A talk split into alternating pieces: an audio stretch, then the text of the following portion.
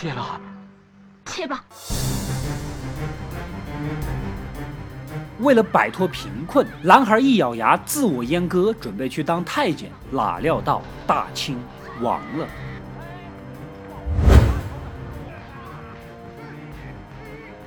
故事发生在清末宣统年间，河北省静海县的一个村子里。这天，一列光鲜的轿队啊，大张旗鼓地走进村子。轿子里是当时权势显赫的宦官小德张。原来，当时的国内各种反清热潮风起云涌，清王朝的统治是摇摇欲坠。皇宫里像小德张这样有权有势的宦官，眼见大势已去，也就纷纷的辞官返乡。小德张的故乡是个穷地方。村里的穷苦百姓哪见过这等阵仗？沿途那是风光无限，惹人羡慕啊！尤其是当时还在村子里玩泥巴的小孩儿追逐围观，晚上就围在小德张家门口，争抢他们家佣人倒出来的残羹冷炙，吃的是津津有味。我们的小男主也是这群孩子中的一员。小德张的风光在他脑海里留下了极为深刻的印象，天真的以为只要能够当上太监，就能够过上和他一样富贵安稳的生活。隔天，小男主就去请求老爹给自己晋升。老爹是个受压迫的封建农民，没什么意见。可他的母亲呢不同意。父子俩串通设计，把老妈气回娘家。啊，老爹借来了晋升的工具，帮着儿子直接晋了升。路上，老妈就听闻辛亥革命成功，清王朝倒台的消息，皇帝没了，当太监什么的也就成了空谈。于是折返回去，把消息告诉父子俩。一回家就看到了痛得奄奄一息的儿子，那是欲哭无泪。事已至此，只能在家里是悉心照顾啊。当时的坊间流传，太监晋升后身体残缺，必须要和自己的宝贝一起下葬，才能转世为人。夫妻两人呢，就把儿子身上切下来的东西用油炸透，方便保存。虽然当不成太监，可还得谋生。过了些日子呢，等身体恢复的差不多了，就由老爹背去城里讨生活。实际上，男主想要过好日子，也是不想让父母太过操劳而已。一晃十多年，男主长成了一名清秀俊朗的年轻人，拜在戏班红班主的门下学习唱戏，凭借出色的样貌、轻柔的嗓音，成了当地远近闻名的旦角。辛亥革命已经过去了多年，可他身上的封建思想仍然十分浓厚，还抱着自己的太监梦啊不放，固执地认为皇帝就是真命天子，成天是托红班主打听进宫当太监的渠道。问的多了呢，红班主也就烦了。你这当戏子有衣服穿有饭吃，捧你当个角儿，你干嘛还非要去伺候皇帝呢？况且现在皇宫已经不招太监了，劝他早点死这份心。这天晚上呢，男主被戏班里几个喝得大醉的师兄拉去逛窑子。这几个人呢，也发现了小老弟有些异常，借着逛窑子机会想戏弄他一番。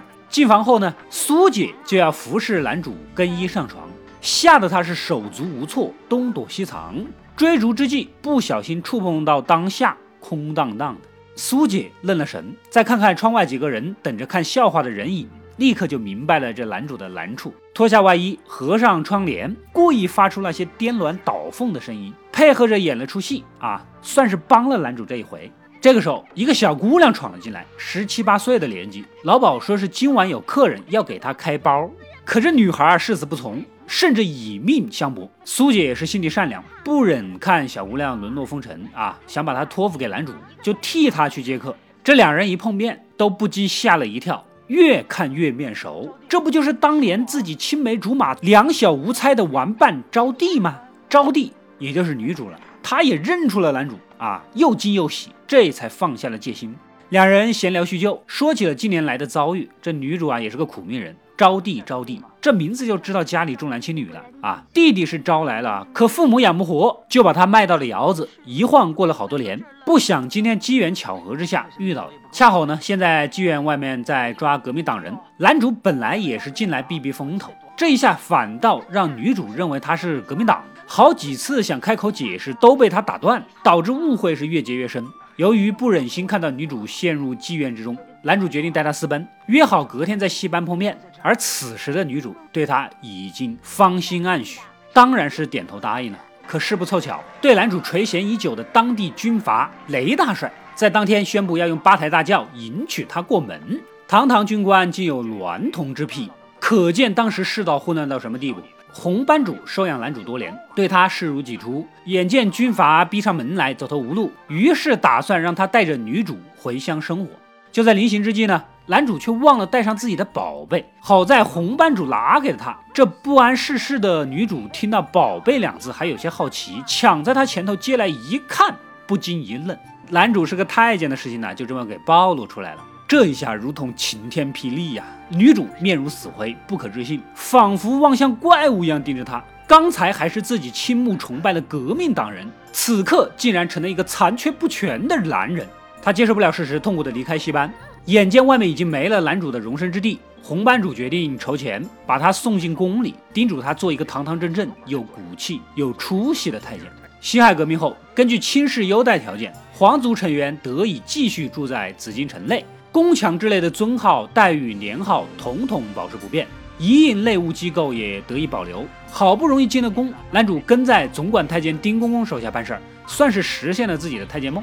一次外出采购，无意间发现同行的太监竟然在倒卖皇宫里的宝贝，给自己谋取私利。正直的男主将这个事儿给捅了出来，可太监们早跟守卫串通一气，狼狈为奸了，反咬他一口，害得他遭了一顿打。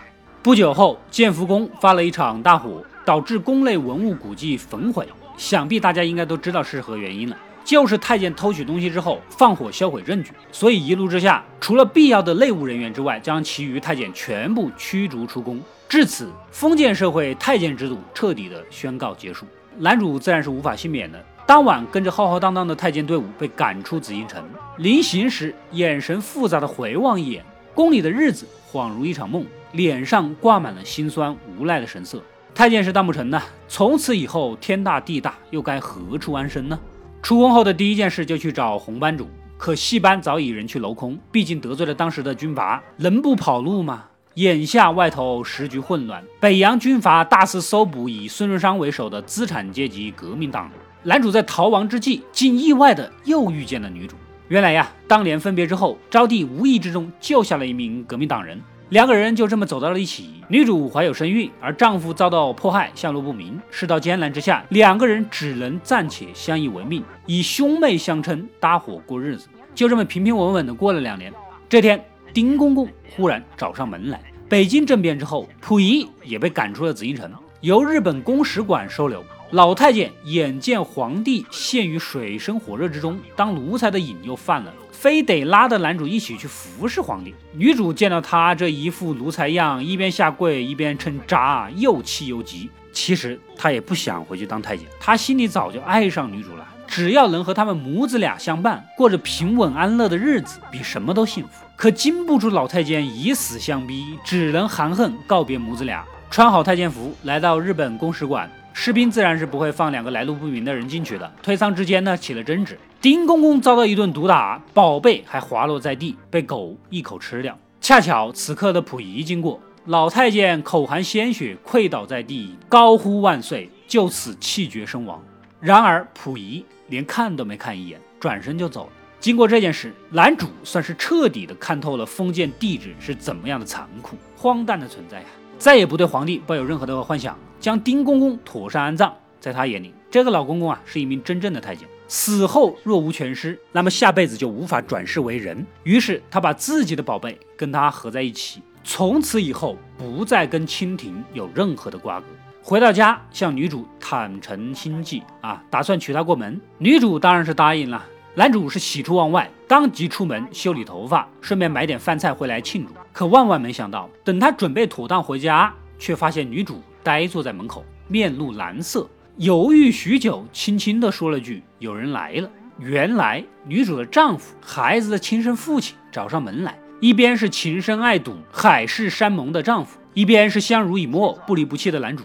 他陷入了痛苦的抉择之中，愣是半天说不出话。男主看他们夫妻俩感情深刻啊，也不想看他们一家三口分离，加上自己身体残缺，给不了应有的幸福，只能忍痛成全他们。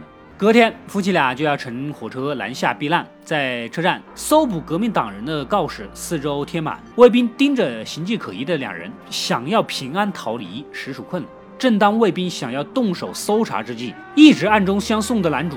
站了出来，为了掩护夫妻两人离开，他再次穿上了太监服，在站台上自我作践，装疯卖傻。为了吸引目光，他甚至不惜袒露下体，眼含泪光，在大庭广众之下，将自己一生的悲哀和伤口挖得鲜血淋漓。这样在公众场合寻衅闹事儿，自然是免不了卫兵的凌辱毒打、围观者的嘲弄奚落。男主拼命咬牙忍受，不吭一声，直到汽笛响起，列车缓缓启动后，众人才渐渐的散去。男主匍匐在地，凄冷的站台上空荡荡的。等他抬头的时候，却发现女主怀抱的孩子站立在原地。他喜极而泣，挣扎着爬了起来，一把扔掉象征公公的帽子，迎向女主而去。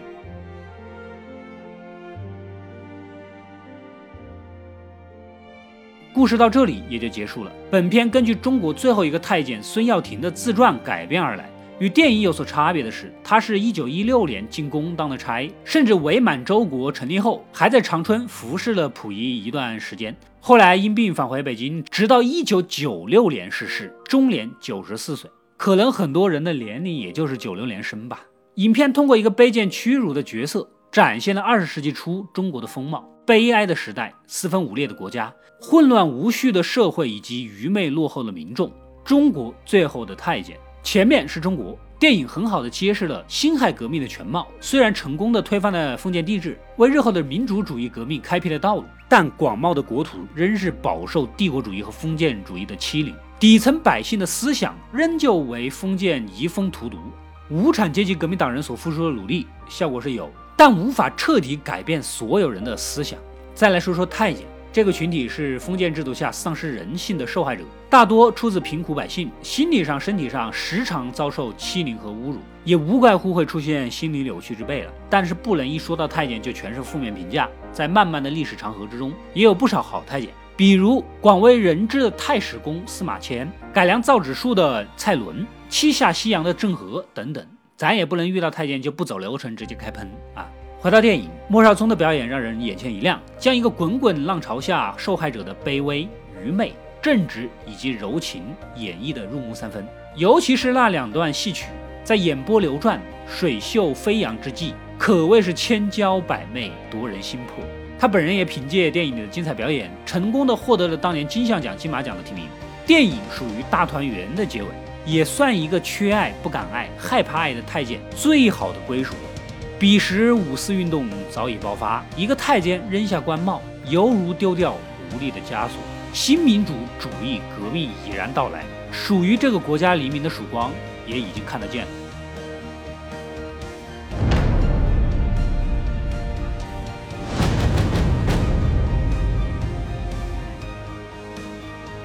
我是阿斗，一个让你沉迷于故事的讲述者，浓缩电影精华，又不失它本来的魅力。